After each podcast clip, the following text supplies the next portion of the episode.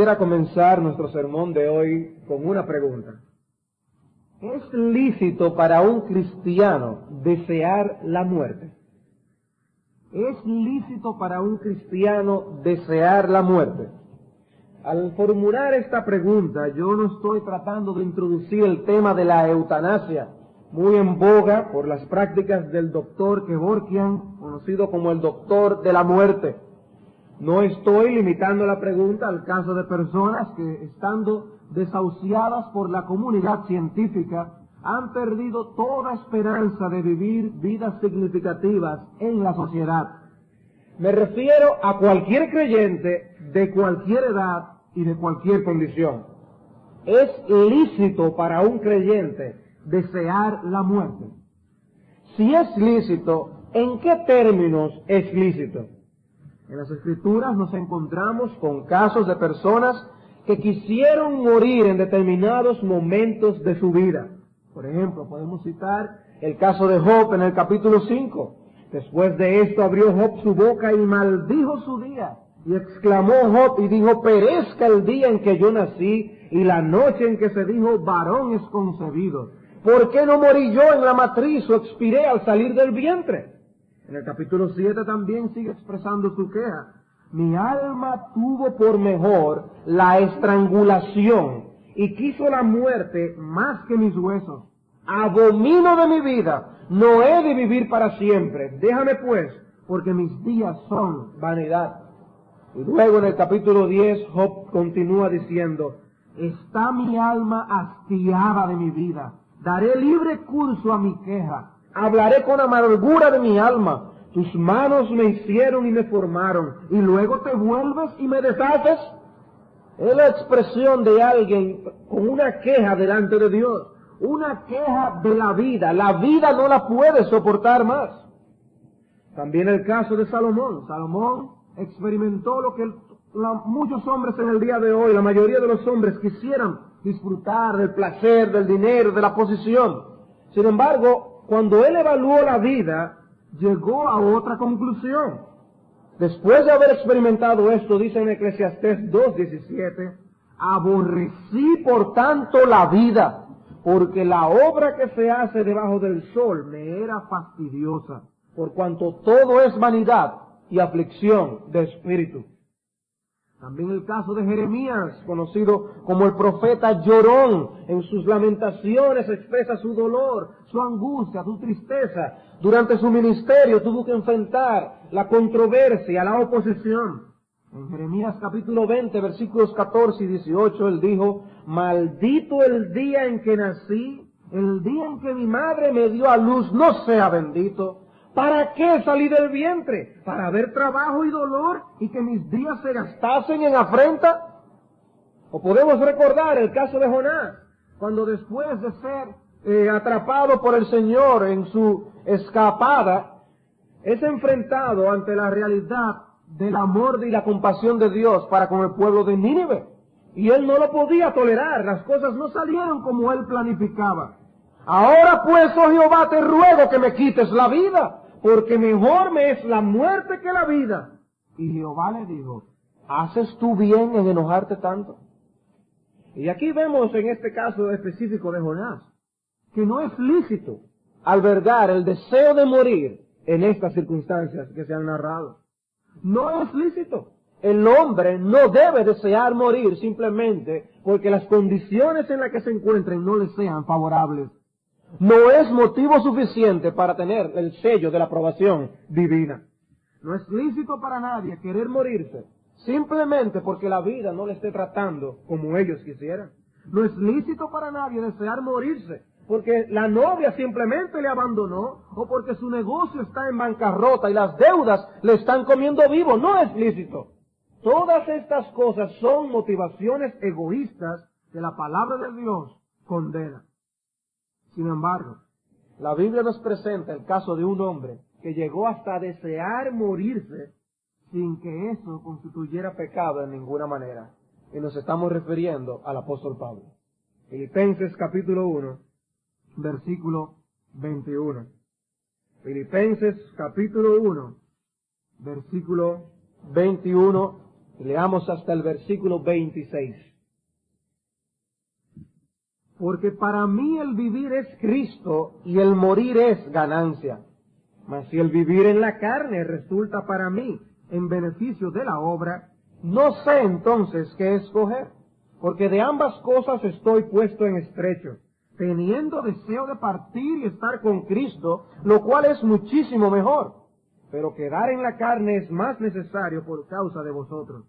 Y confiado en esto, sé que quedaré, que aún permaneceré con todos vosotros para vuestro provecho y gozo de la fe para que abunde vuestra gloria de mí en Cristo Jesús por mi presencia otra vez entre vosotros. Pablo estaba preso. El veredicto era incierto, pero se contemplaba la posibilidad de la muerte. El desenlace de su situación podía ser la muerte o la libertad.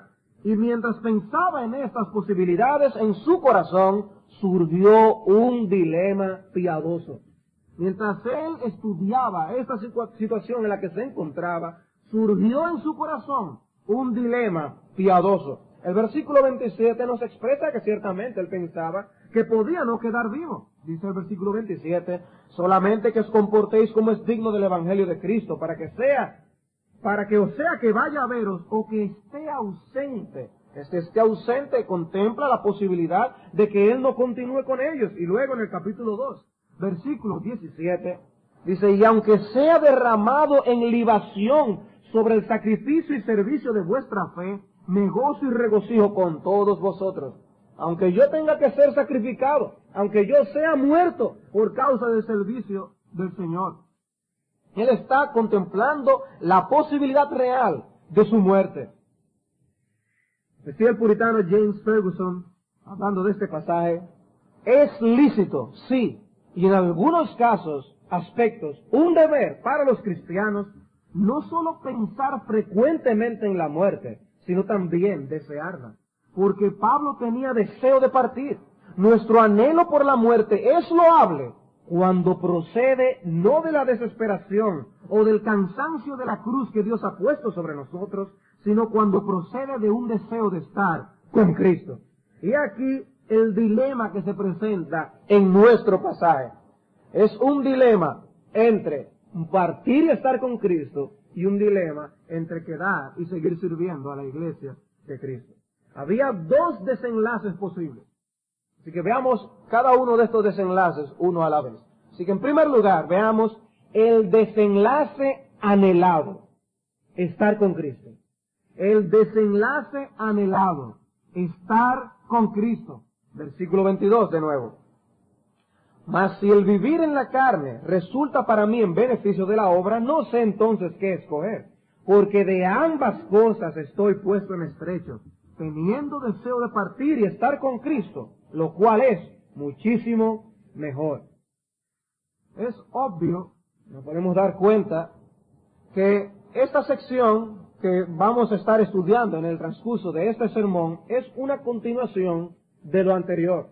El hecho de que nosotros estudiáramos el versículo 21 en tres sermones no significa que eh, son notas que están desligadas la una de la otra.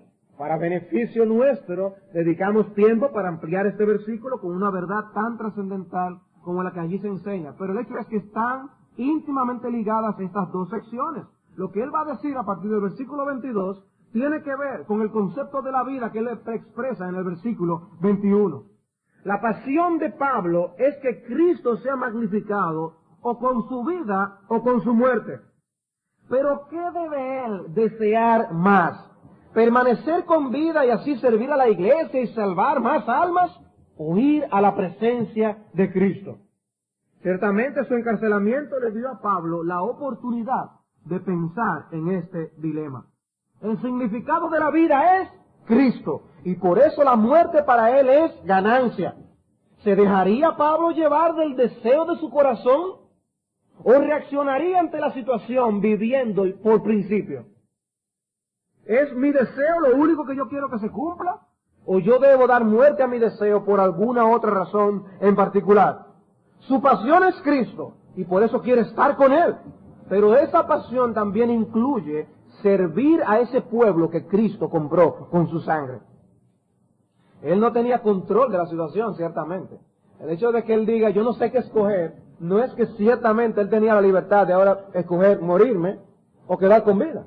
Él no tenía control de esta situación. Él no estaba deliberando si quitarse la vida o no. Esta no es la situación que presenta el pasaje. El hecho de si iba a permanecer con vida o no estaba en las manos de Dios. Pero lo que sí podía hacer era evaluar la inclinación de su corazón en cuanto a este asunto. De eso que él está hablando. Él no está discutiendo aquí el derecho que él tiene de tomar una decisión o la otra, sino evaluando la condición de su corazón.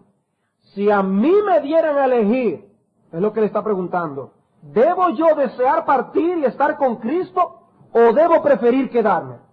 Y el apóstol Pablo meditó en esto mientras estaba preso. Él meditó en esta realidad. Él estaba frente a un dilema piadoso, porque ciertamente es un dilema piadoso. Y es eso lo que nos va a explicar en esta sección de los versículos 22 en adelante. Es interesante la frase que Pablo utiliza para hablar de la vida antes de la muerte. Él dice en el versículo 22, más si el vivir en la carne, el vivir en la carne, y lo expresa de esa manera para enfatizar el hecho de que la vida no termina con la muerte. El concepto bíblico de la vida no está limitado a la vida en un cuerpo físico. Noten que la Biblia no dice que la muerte pone fin a la vida. La muerte se expresa más bien en una separación entre el alma y el cuerpo. Por eso él habla de vivir en la carne en contraste con seguir viviendo en alma sin el cuerpo después de la muerte. La muerte no acaba con la vida del alma. La muerte trae separación entre el cuerpo y el alma. De hecho, si nosotros hablamos en términos de duración, la vida después de la muerte es muchísimo más importante que la vida física. La vida física es comparada a una neblina que se aparece por un poco de tiempo y luego se desvanece. Él está diciendo, hay que evaluar la vida realmente en el sentido bíblico. La vida tiene un sentido que trasciende los límites de la muerte. ¿Y qué producía en Pablo el dilema o la disyuntiva que él estaba enfrentando? Era simplemente una competencia entre el anhelo de estar con Cristo y su deseo de vivir. ¿Cuál era el conflicto que él estaba experimentando en su corazón? Lo que vemos más bien es un dilema entre estar con Cristo y seguir sirviendo a ese Cristo y a la iglesia de Cristo en vida aquí con cuerpo y alma. Yo quiero ser útil, quiero ser de beneficio para la iglesia del Señor, pero ciertamente yo quiero también estar con el Señor. ¿Qué debo yo hacer en esta situación? Y Pablo meditó en esto.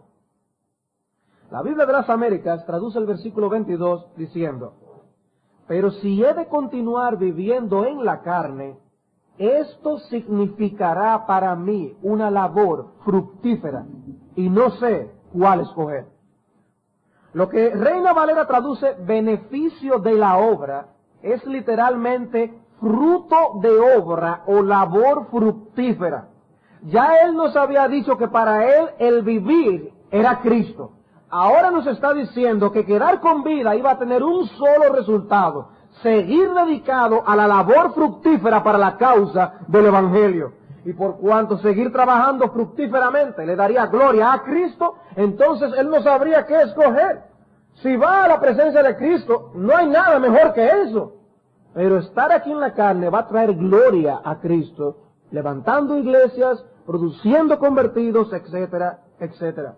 Pero él no tenía la libertad de decidir una cosa u otra. Él estaba evaluando su corazón. Él está derramando su corazón delante de la iglesia de los filipenses. Si Pablo pensaba en términos de beneficios personales, morir e ir al cielo era muchísimo mejor. Pero que si pensaba en términos de seguir haciendo tesoros en los cielos, sirviendo aquí en la tierra, entonces él no sabía qué, elegir. Hermanos, es una disyuntiva. Es una disyuntiva y tenemos que ponernos, ponernos en el cuerpo del apóstol Pablo para saber qué es lo que está diciendo aquí. Pablo está experimentando una tribulación, una prueba de fuego, donde ve ciertamente que su vida puede ser quitada de sus manos. Su vida puede ser tomada por hombres, puede ser sometido a un juicio, aunque injusto, y se le quite la vida. Y él evaluando esta posibilidad, él dice, ciertamente, que me quiten la vida es lo mejor que me puede pasar porque voy a estar con Cristo. Es muchísimo mejor. Pero quedarme es necesario. Hay una disyuntiva en el corazón del apóstol Pablo. Y esta disyuntiva se expresa en el término, porque de ambas cosas estoy puesto en estrecho. Esta frase explica lo que estaba pasando en su corazón. De ambas cosas estoy puesto en estrecho. Quiero partir, quiero estar con Cristo, quiero servir a la iglesia, quiero seguir sirviendo a Cristo, quiero ser útil todavía mientras estoy en la tierra, seguir haciendo tesoros en el reino de los cielos. La palabra estrecho es la que aparece en Lucas 8:45, cuando se le dijo a Cristo, la multitud te aprieta. Yo siento algo que me aprieta por una cosa y por la otra. La misma palabra que aparece en 2 Corintios capítulo 5, versículo 14. El amor de Cristo nos constriñe, nos presiona, nos mueve en una dirección. Él te está diciendo, yo estoy presionado por dos direcciones. Yo estoy en estrecho. Yo quiero partir y estar con Cristo y quiero quedarme para servir a la iglesia. Estoy puesto en estrecho. No sé qué escoger. Por un lado, el fuerte deseo de partir y estar con Cristo, y por el otro, la pasión de vivir para el Señor sirviendo a su pueblo. Anteriormente, habíamos visto en Filipenses 1 cómo Pablo tenía delante de sí dos posibilidades, ser ejecutado o ser liberado. Si era liberado, seguiría predicando la palabra de Dios, levantando iglesias. Si era ejecutado, partiría a la presencia del Señor.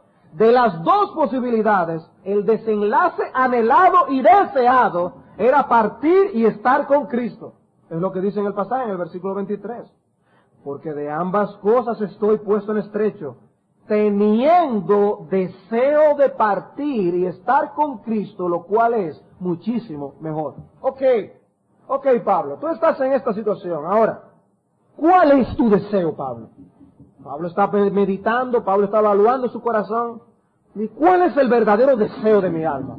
Y Pablo puede decir con limpia conciencia, mi deseo es partir y estar con Cristo. Mi deseo es partir y estar con Cristo.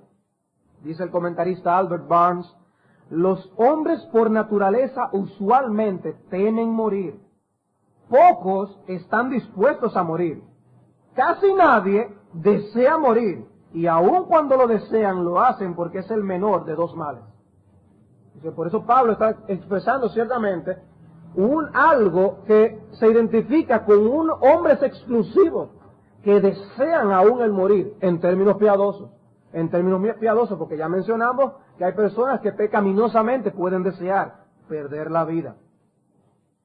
Citando de nuevo a James Ferguson, el puritano, dice, un hombre puede estar persuadido de tal manera sobre una vida de gloria después de la muerte por un lado, y tan convencido del gran beneficio que vendría a la iglesia por la prolongación de su vida por el otro lado, que si morir o vivir le fueran dado a escoger, no podría decidirse fácilmente cuál de las dos cosas escoger. Eso es lo que estaba empezando, em, expresando, experimentando el apóstol Pablo. Pero él dice, mi deseo es partir y estar con Cristo. Y Pablo expresa la muerte, habla de la muerte en términos de una partida. Lo hace también en 2 Timoteo capítulo 4 versículo 6, cuando dice, el tiempo de mi partida está cercano. La vida es presentada en las escrituras como algo pasajero. Estamos aquí de paso. Somos viajeros, no moradores permanentes de este mundo. Y a cada quien le va a llegar el tiempo de su partida.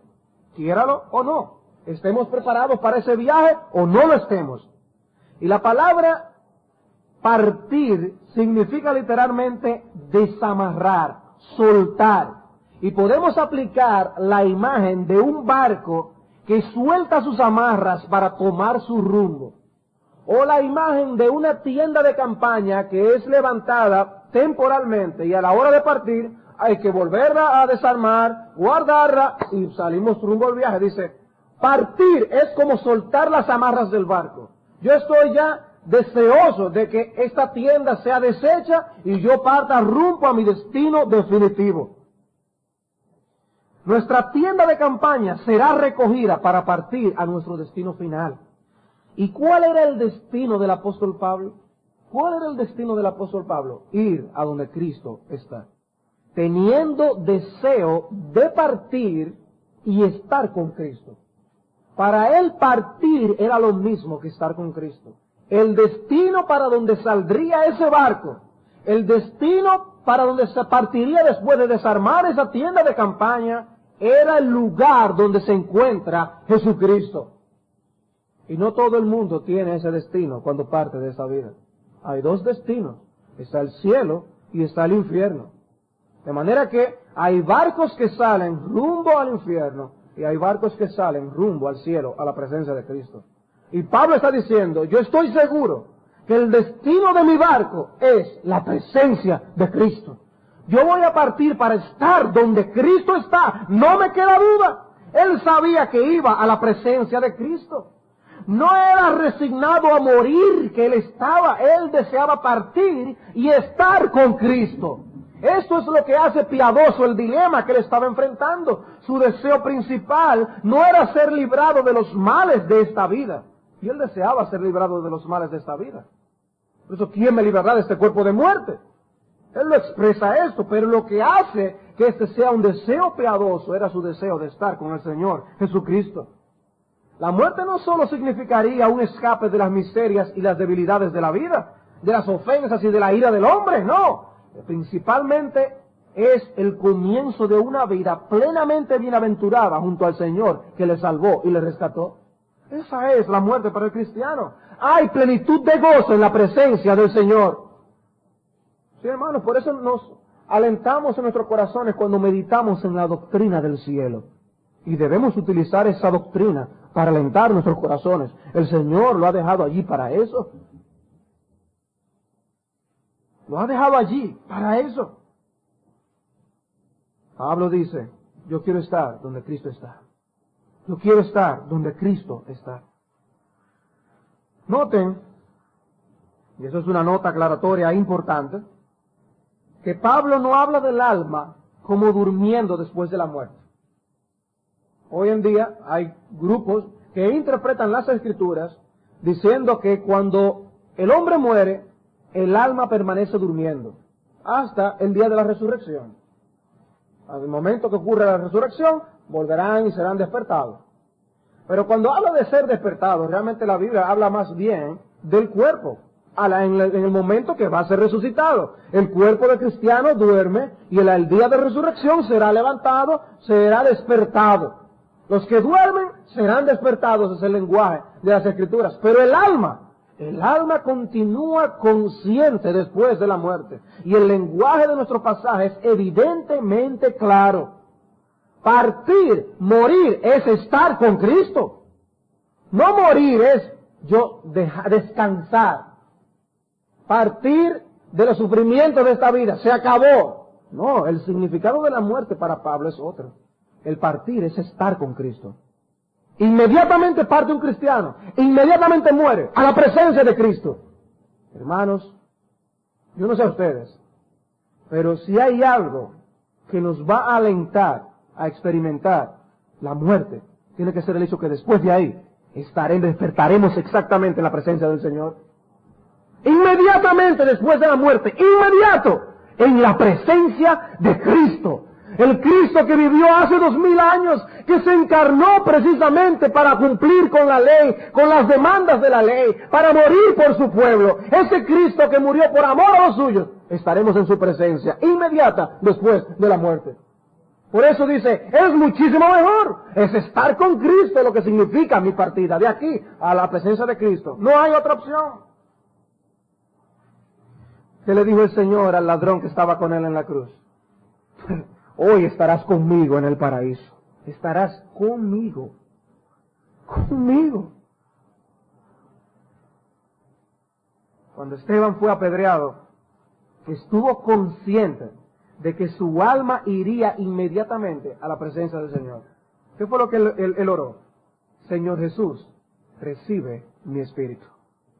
¿Quién iba a recibir el alma de Esteban? Cristo mismo. Cristo es quien recibe nuestra, nuestra alma. Sí, el cuerpo, el cuerpo se queda aquí. Eso es lo que nosotros vemos. Lo que pasa con el alma del creyente es otra cosa. Cristo está recibiendo esa alma, inmediatamente parte de este mundo. En tiempos de juicio divino, las escrituras nos enseñan que los hombres desearán la muerte. Y es un contraste con el deseo que nosotros vemos con el apóstol Pablo. En Jeremías capítulo 8, versículo 3, Dios anuncia el juicio que enviará a Judá y dice que el pueblo escogerá la muerte antes que la vida. El juicio será tan severo, dice, que lo que ocurrirá es que las personas van a escoger morirse antes que continuar con vida. Eso es un deseo no piadoso de la muerte, no piadoso. También cuando Apocalipsis describe el juicio en su presentación simbólica, nos dice en Apocalipsis 9:6, y en aquellos días los hombres buscarán la muerte, pero no la hallarán, y ansiarán morir, pero la muerte huirá de ellos. Ciertamente los hombres llegarán a anhelar la muerte cuando se presente el juicio divino. Queremos que, ojalá la muerte nos alcance. ¿Dónde está la muerte? Quisiéramos encontrarla. Y mientras ahora huyen y temen de ella, llegará un momento donde preferirán morir. Y en el infierno a donde irá el incrédulo, quisieran la opción de la muerte, la cesación de vivir, no para nunca jamás, pero eso no vendrá. La muerte se les escapará de sus manos, que el que llega al infierno, de allí no sale por toda la eternidad. Pero el deseo de Pablo era diferente.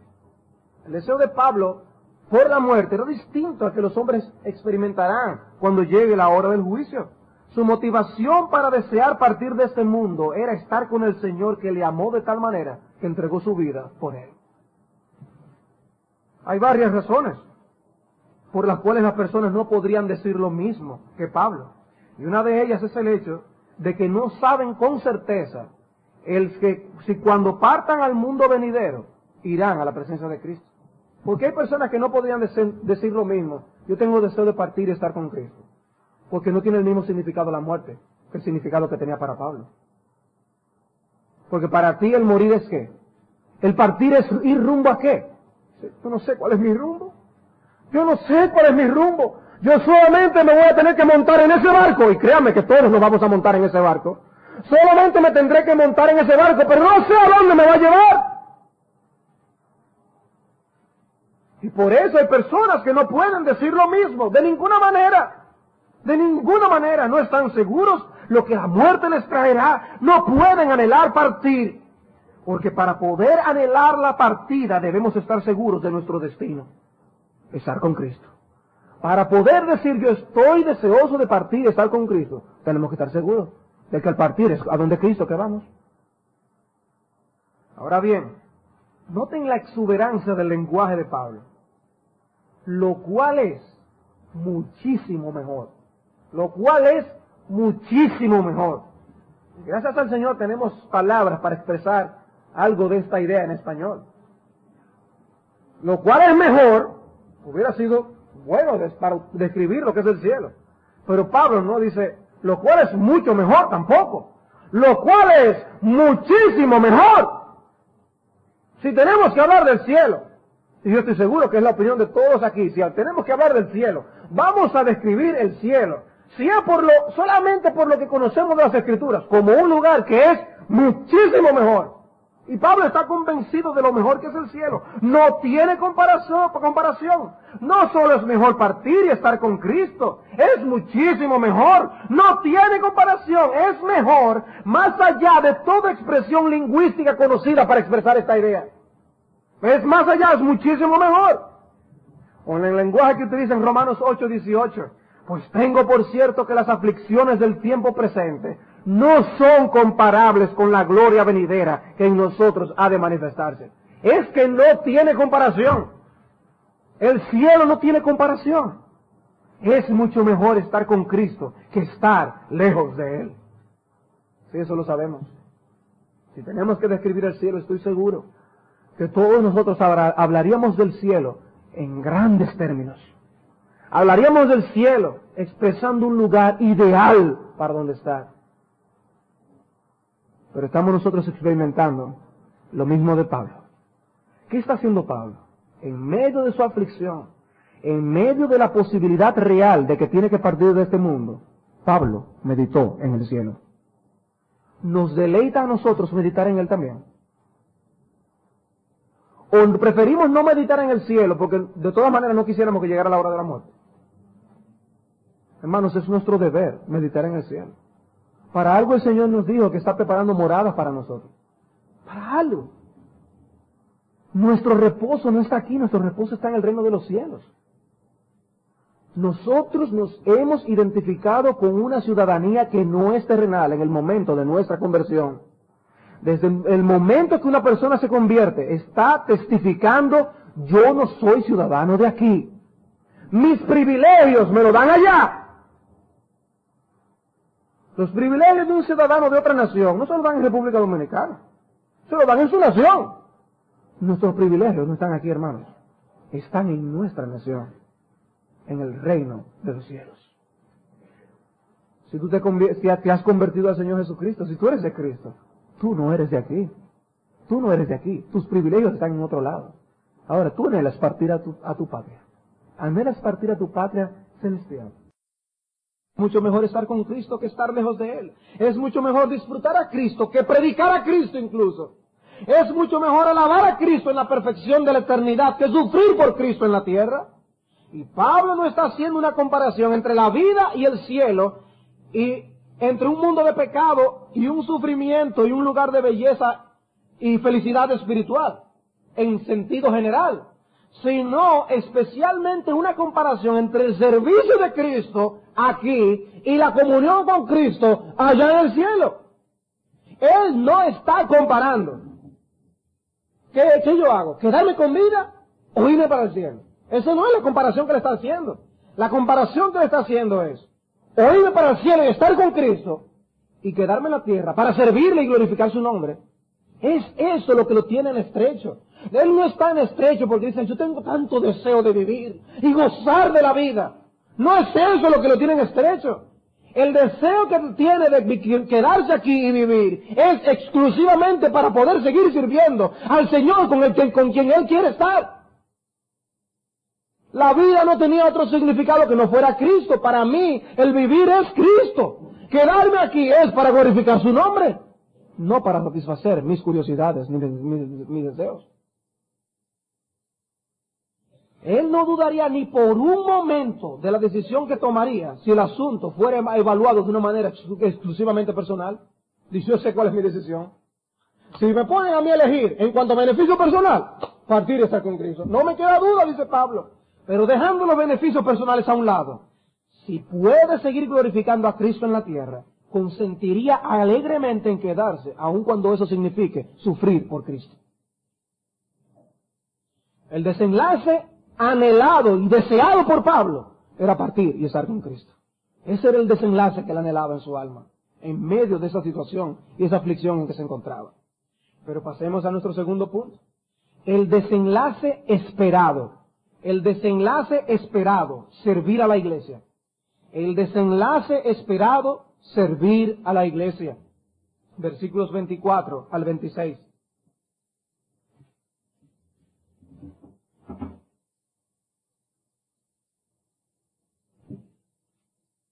Pero quedar en la carne es más necesario por causa de vosotros.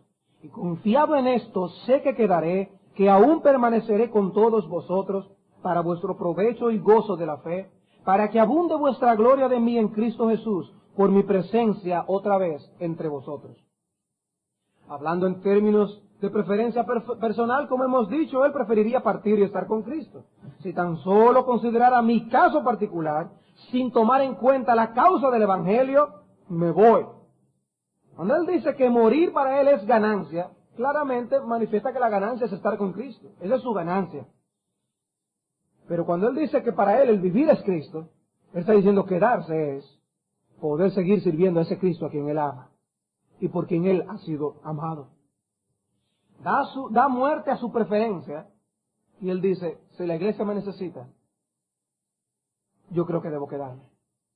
Yo creo que debo quedarme. Es más, espero que eso es lo, lo que va a ocurrir. Hay una necesidad. Hay una necesidad. El desenlace que yo anhelo es partir y estar con Cristo. Pero el desenlace que yo espero que va a ocurrir Por cuanto hay necesidad de seguir sirviendo a la iglesia. Seguir sirviendo a la iglesia. Mientras haya trabajo que hacer para el Señor, esta vida terrenal tiene sentido. Tiene sentido, decía Pablo. El deseo expresado es fuerte. Tengo deseo de partir y estar con Cristo. Pero él se sobrepone aún al deseo que tenía en su corazón y vive por principio. Nadie iba a argumentar con Pablo en cuanto al hecho de que ir al cielo es lo muchísimo mejor. Pero continuar viviendo tiene mucho sentido si es para dedicar cada minuto para la gloria de Dios. Tiene sentido. La vida no tendría sentido para mí si ya no hay utilidad, si ya yo no puedo servir a Cristo aquí en la tierra, si ya yo no voy a hacer absolutamente nada más para glorificar el nombre de mi Señor, ni para que Él sea magnificado por lo que los otros vean en mí. Señor, tome, llévame. Porque de otra manera mi pecado para lo único que serviría sería para manchar y blasfemar tu nombre. Señor, cuando yo no tenga nada más que hacer, Pablo está diciendo, cuando yo no tenga nada más que contribuir a la iglesia, todo y llégame a tu presencia.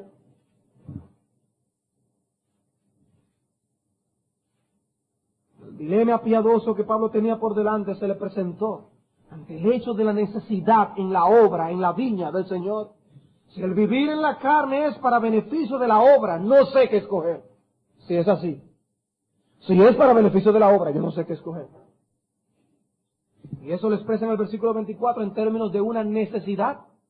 Quedar en la carne es más necesario por causa de vosotros. Partir y estar con Cristo es muchísimo mejor, pero quedarse era más necesario por causa de las iglesias y de manera particular por los filipenses, por causa de los filipenses. Quedarse aquí no significaba dedicarse a una vida de complacencia personal, sino a una vida dedicada al servicio de Cristo y de su iglesia. Vemos en esto, hermanos, la importancia que Pablo le daba al hecho de ser útil en el reino de Dios. Y él no tenía esa perspectiva de la vida, porque era un hombre que no sabía hacer nada más, o porque no tenía familia. Un hombre de su educación podía dedicarse a muchas otras cosas, como lo hacía antes de conocer a Cristo. Pero una vez su vida pasó a estar centrada en el Señor, vivir no era simplemente entretenerse. Vivir no era simplemente pasar el buen rato. El hombre de hoy lo que quiere es pasar la vida, pasar un buen rato en la vida. Eso es lo que el hombre de hoy quiere.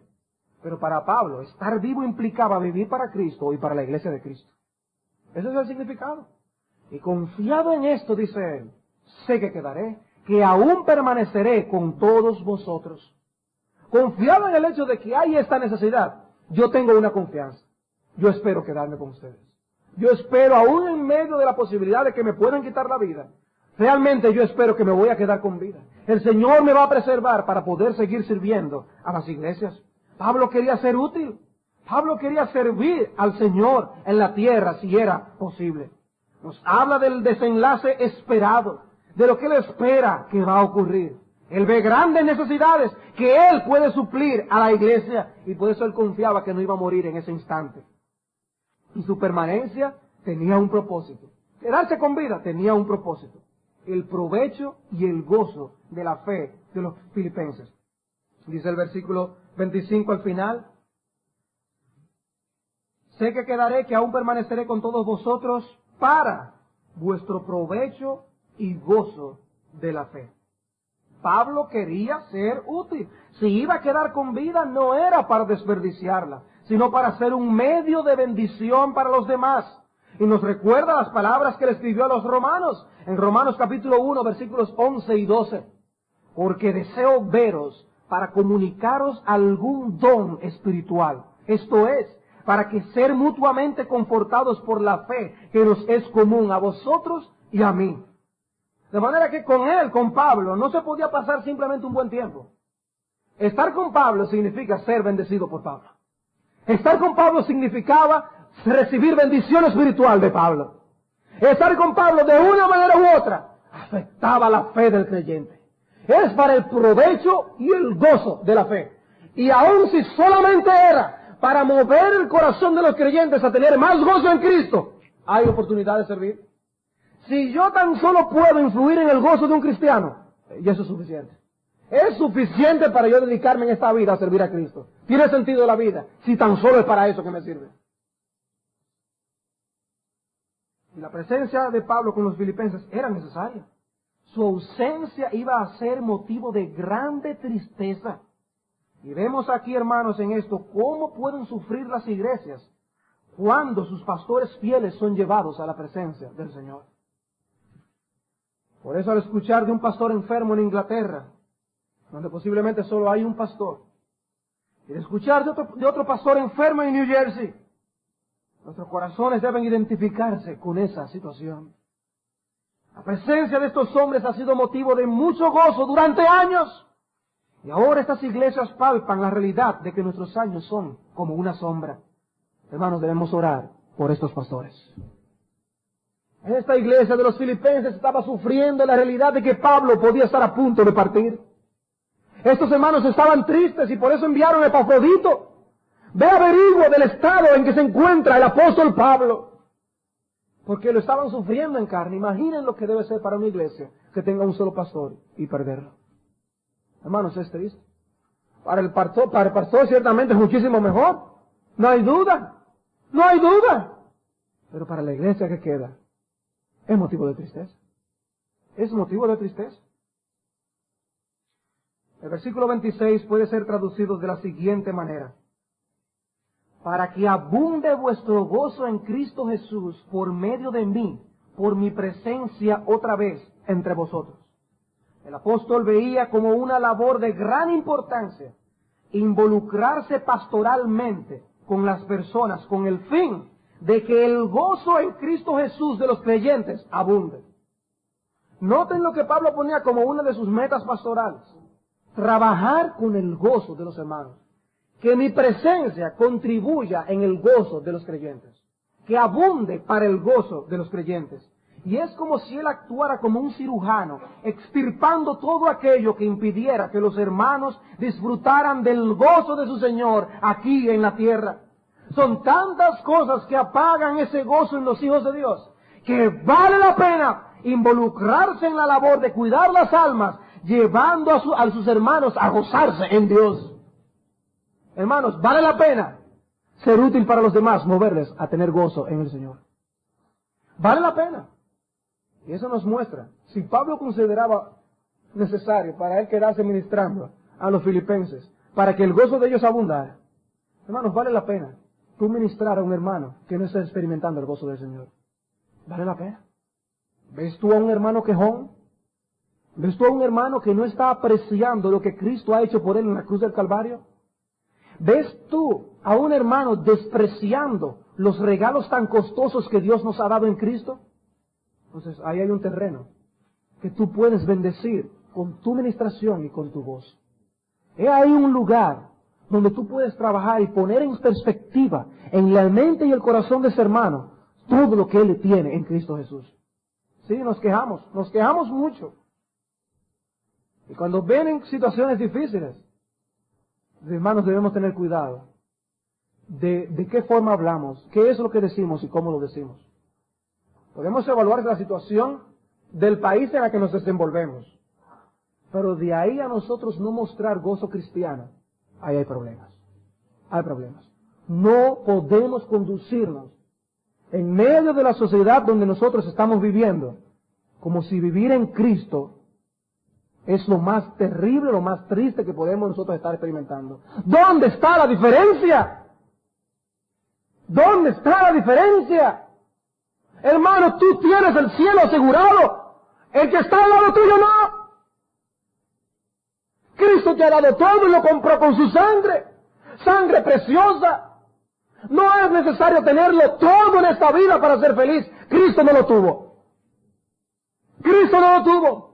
Hay que ver quién fue más realizado en este mundo que Cristo Jesús. ¿Ha habido hombre más realizado que Cristo? No, no puede haber, no puede ser. Él estaba en pleno gozo de la vida que llevó a cabo delante de la presencia de Dios.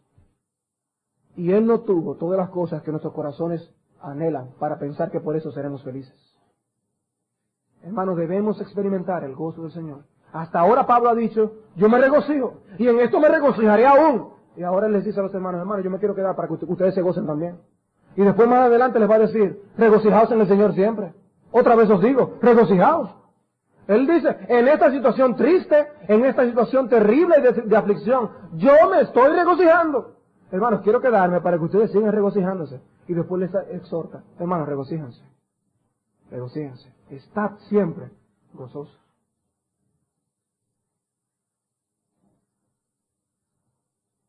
A modo de aplicación, dos cosas. Dos cosas. En primer lugar, es una insensatez vivir en la tierra como si la existencia física fuera lo más importante de todo. Es una insensatez vivir en la tierra como si la existencia física fuera lo más importante de todo. Lo que Pablo nos muestra una y otra vez en este capítulo de Filipenses, al igual que en otras secciones del Nuevo Testamento, es que el hombre debe estar dispuesto a sacrificar la vida presente en lugar, perdón, con tal de llegar preparado para la vida venidera. Lo que viene después de la muerte es la eternidad, o una eternidad de vida y gozo en la presencia de Dios, o una eternidad de condenación y castigo en el infierno pero vas a seguir viviendo de una manera u otra. De una manera u otra seguirás viviendo. No dejarás de existir. No hay aniquilación después de la muerte. Tu alma continuará existiendo consciente por toda la eternidad. Y cuando se culmine no solo tu historia en este mundo, sino también la historia de la tierra en general, en la venida de Cristo, existirás con alma y cuerpo resucitado para siempre. Y si esto es así, no debemos hacer que esta vida limitada, terrenal y temporal sea lo más importante. No puede ser. Dice la Escritura en Juan capítulo 5, versículo 28, vendrá ahora cuando todos los que están en los sepulcros oirán su voz, y los que hicieron lo bueno saldrán a resurrección de vida, mas los que hicieron lo malo a resurrección de condenación. ¿Cuál será tu resurrección? Daniel 12.2 dice, Muchos de los que duermen en el polvo de la tierra serán despertados, unos para vida eterna y otros para vergüenza y confusión perpetua. Pablo podría decir, para mí partir es estar con Cristo. ¿Qué significa para ti partir? ¿Significa para ti partir tener que dejar todo aquello por lo cual tú te has afanado tanto? Entonces la muerte para ti no es ganancia. La muerte para ti significa no ir a Cristo, sino alejarte de Cristo ir al infierno, lejos de la presencia del Señor. El hombre se afana por conseguir de este lado del río de la muerte toda su satisfacción y su placer, pero reconoce que la vida no solo ha tenido sus sinsabores, sino que también lo seguirá teniendo. Y aún así prefiere dar más importancia a esta vida terrenal que a la vida celestial. Ese era el pensamiento que perturbaba al rey Salomón. Busquen Eclesiastés capítulo 4. Este hombre que lo había logrado todo en la vida, rey, con dinero, satisfaciendo todos sus placeres, evaluó la vida de esta manera. Me volví y vi todas las violencias que se hacen debajo del sol. Y aquí las lágrimas de los oprimidos, sin tener quien los consuele. Y la fuerza estaba en la mano de sus opresores, y para ellos no había consolador. Y alabé yo a los finados, los que ya murieron, más que a los vivientes, los que viven todavía y tuve por más feliz que unos y otros al que no ha sido aún, que no ha visto las malas obras que debajo del sol se hacen. El versículo, capítulo 6, versículo 1 y 2. Hay un mal que he visto debajo del cielo y muy común entre los hombres. El del hombre a quien Dios da riquezas y bienes y honra y nada le falta de todo lo que su alma desea. Pero Dios no le da facultad de disfrutar de ello, sino que lo disfrutan los extraños esto es vanidad y mal doloroso. Eh, eh, eh, Salomón está diciendo, la vida tiene sus insabores, la vida tiene sus problemas. El hombre que lo tuvo todo, que lo disfrutó todo y llegó a la cima del poder, está diciendo, la vida está llena de injusticias. Esta vida entonces no puede ser lo más importante para nosotros. No puede ser lo más importante. La vida sin aflicción y dolor es imposible en esta tierra. Solo la vida eterna dará esto. Por eso no es un buen negocio preferir esta vida a la venidera. Vive para la que viene y cosecharás vida eterna. Vive para esta y cosecharás condenación perpetua. Porque lo que tú siembres en esta vida, eso cosecharás después. Prepárate para la vida eterna. Prepárate para la eternidad mientras hay esperanza. Porque viene el día cuando ya no estarás aquí y tú no sabes cuándo vendrá eso.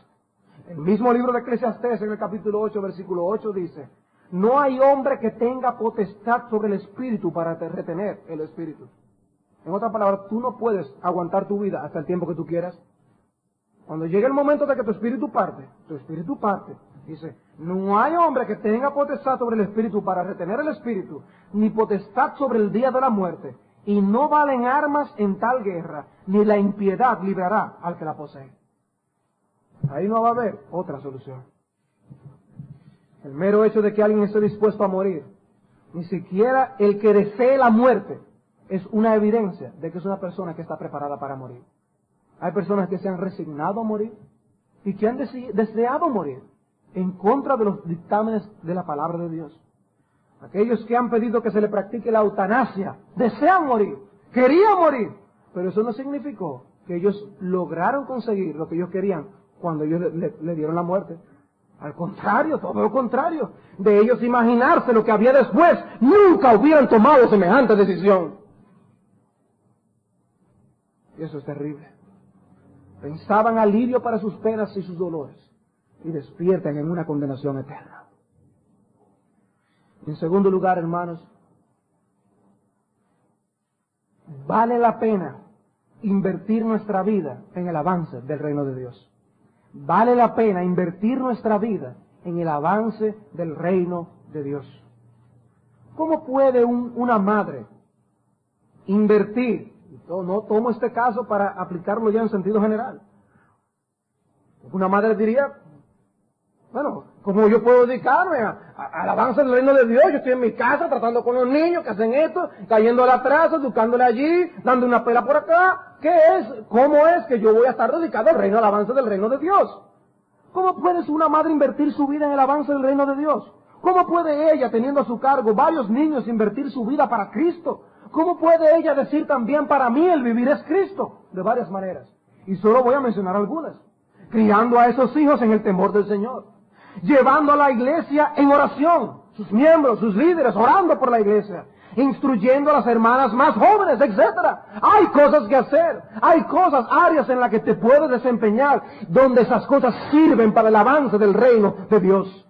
Todos somos cristianos a tiempo completo, no solamente los pastores, y haciendo lo que Dios nos ha mandado, estamos dando fruto para la gloria de Dios, sea en el área donde sea.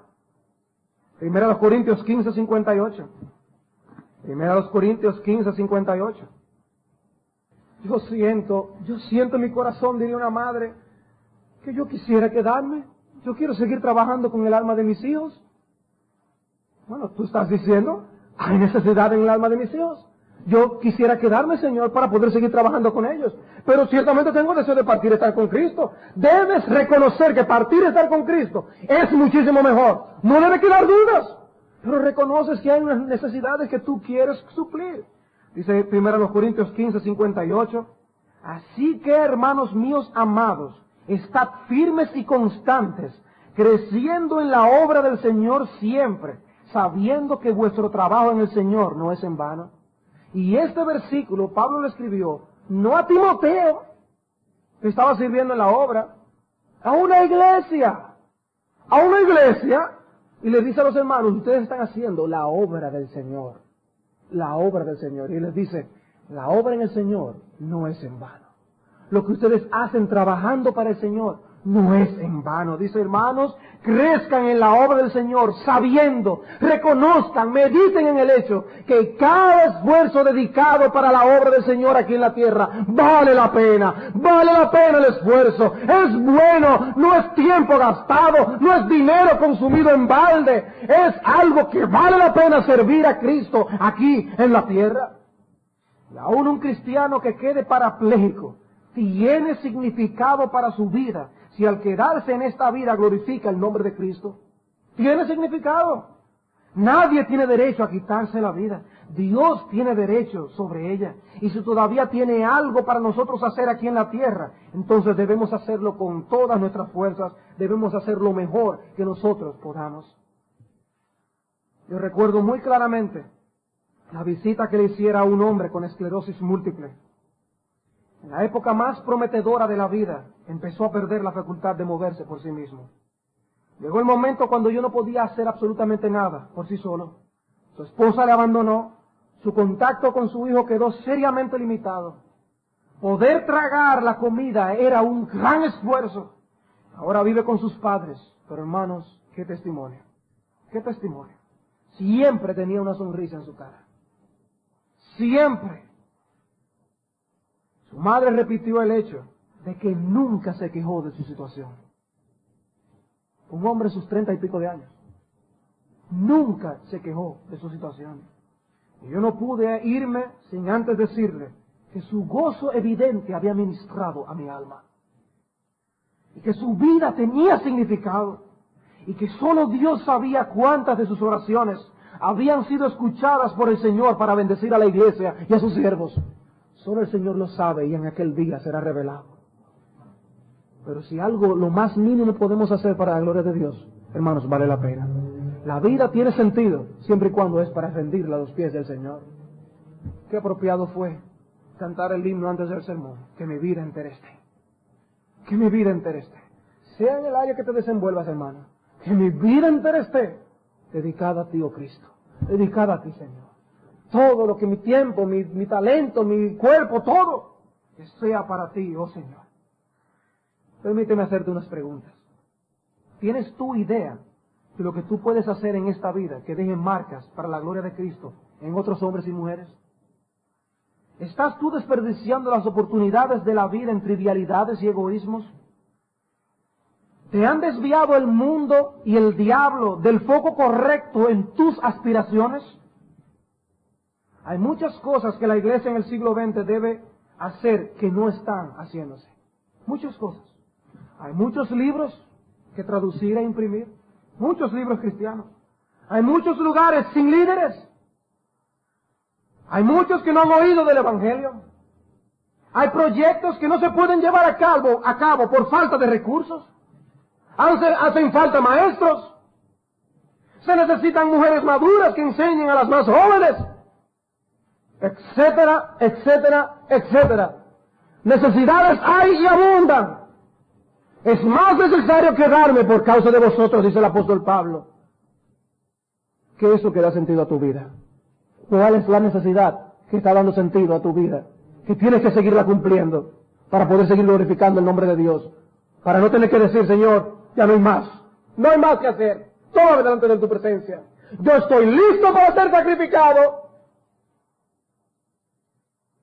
¿Dónde estás tú en medio de todas esas necesidades?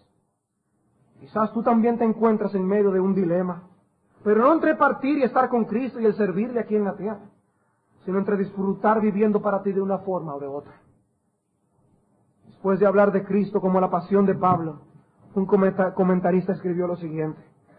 Uno se pregunta, ¿cómo podría realmente el pueblo de Dios llegar a ser en nuestro mundo posmoderno si fuéramos una vez más personas de esta pasión singular? Dice, ¿qué pasaría realmente en la iglesia si nosotros volvemos a tener esta pasión que tenía el apóstol Pablo. Muy a menudo para nosotros la verdad es, para mí el vivir es Cristo, más el trabajo, la diversión, la acumulación de bienes, las relaciones, etc. Y si la verdad fuera dada a conocer, más que a menudo, el factor más ha sido nuestra pasión primaria.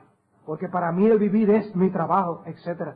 Tanto nuestro progreso como el gozo con respecto al Evangelio son contingentes a si Cristo es o no nuestra pasión primaria y singular. Hermanos, si no tenemos a Cristo como nuestra pasión primaria y singular, hermanos, todo lo demás va a estar fuera de lugar. Estará fuera de lugar. Nuestro corazón está atado a otras cosas como no deberían estar atados. Nuestra cultura está dedicada a la adoración y al servicio de la gratificación personal. ¿Vas tú a adorar lo mismo? Si no tienes la filosofía de Pablo, con respecto a la vida, tampoco vas a tener su filosofía con respecto a la muerte. Pablo expresaba con su vida ese clamor por la esperanza en la vida venidera. ¿Qué, ¿Qué, conceptos tan claros, tan concretos tenía Pablo acerca de la vida venidera?